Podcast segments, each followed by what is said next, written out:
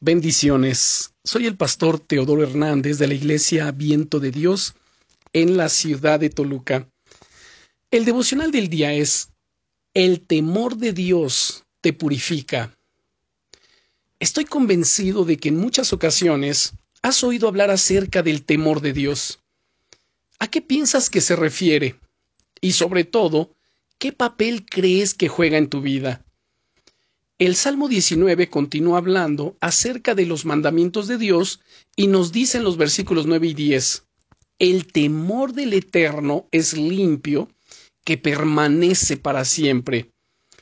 Déjame que te ponga un ejemplo para analizar este concepto de una manera práctica. La primera persona tiene una actitud bastante crítica. En sus momentos de oración, suele en varias ocasiones quejarse a Dios de por qué no le ha contestado aún a sus oraciones. Tiene reacciones fuertes, hace comentarios con doble sentido, critica fácilmente, cae en varios pecados, pero suele justificarse al decir que todo el mundo tiene fallas.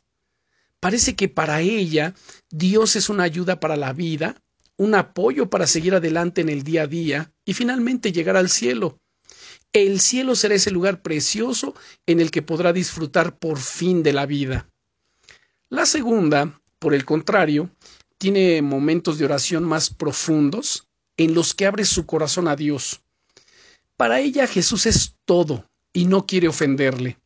No justifica sus pecados, sino que está atenta a discernir lo que está haciendo mal y se esfuerza por apartarlos de su vida le pide a Dios que le muestre su voluntad en el día a día porque quiere agradarle y aunque hay cosas que todavía no entiende, sencillamente confía en Él. Para ella, llegar al cielo será glorioso, sobre todo porque finalmente podrá ver y estar con Jesús. La primera persona del ejemplo no tiene temor de Dios. Jesús no es realmente el Señor de su vida, sino que es más bien un medio para mejorar su existencia en esta vida y en la eternidad. Es por eso que no le da mucha importancia al pecado y tiende a quejarse cuando las cosas no salen como ella espera. La segunda persona, por el contrario, tiene su vida totalmente rendida a Dios. Le ama de verdad, no por lo que pueda darle, sino por quién es desea tener una relación real con Jesús y agradarle en todos los detalles de su vida. Es el ejemplo perfecto de alguien que teme a Dios, que no soportaría la idea de ofenderle y estar separado de él. ¿Ves la diferencia?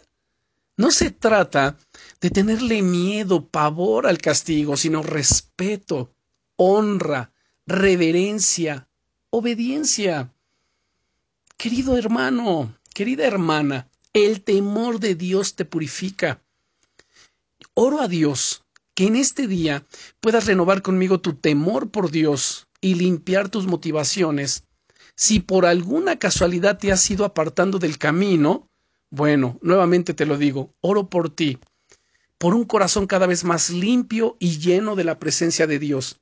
El Señor Jesucristo dice en el Evangelio de Mateo, en el capítulo 5, verso 8, Bienaventurados los de limpio corazón, porque ellos mirarán a Dios. Y recuerda, te llevo en mi corazón y en mis oraciones. Bendiciones.